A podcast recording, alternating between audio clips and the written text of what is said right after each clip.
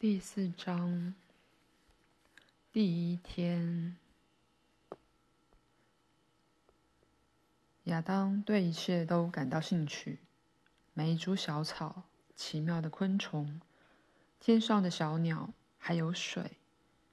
他第一次见到小溪时，就一直欣赏着清澈流动的溪水在阳光下闪闪发光，仿佛在里头看见了生命的多元。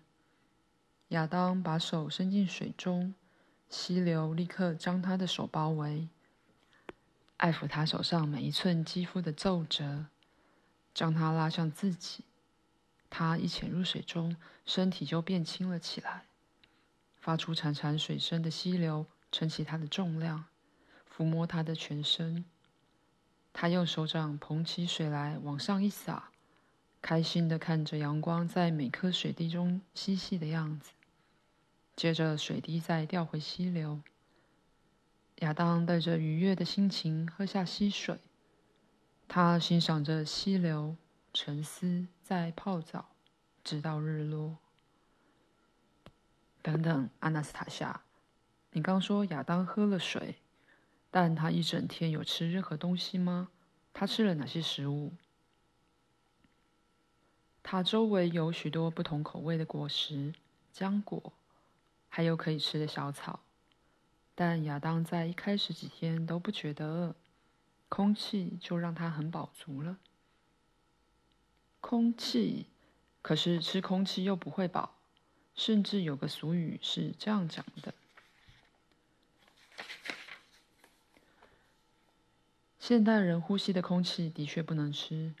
现在的空气已经没有生命，对人体和灵魂还经常有害。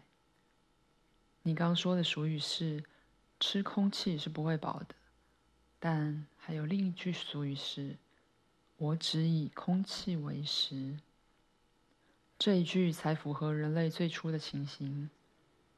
亚当在最美丽的花园里诞生，四周的空气中没有任何有害的灰尘。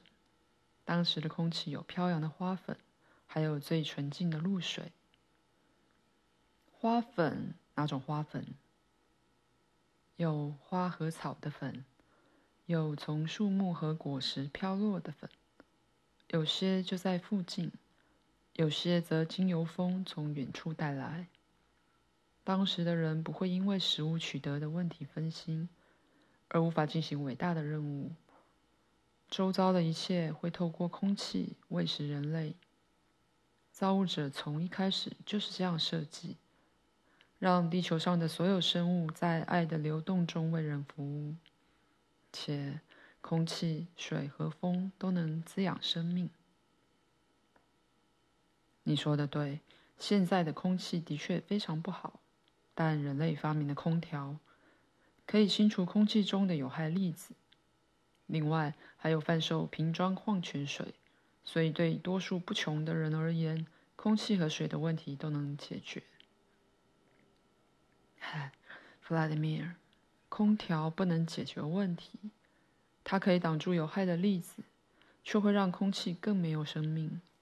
密封的瓶装水因为密封而死去，只能拿来滋养肉体中老旧的细胞。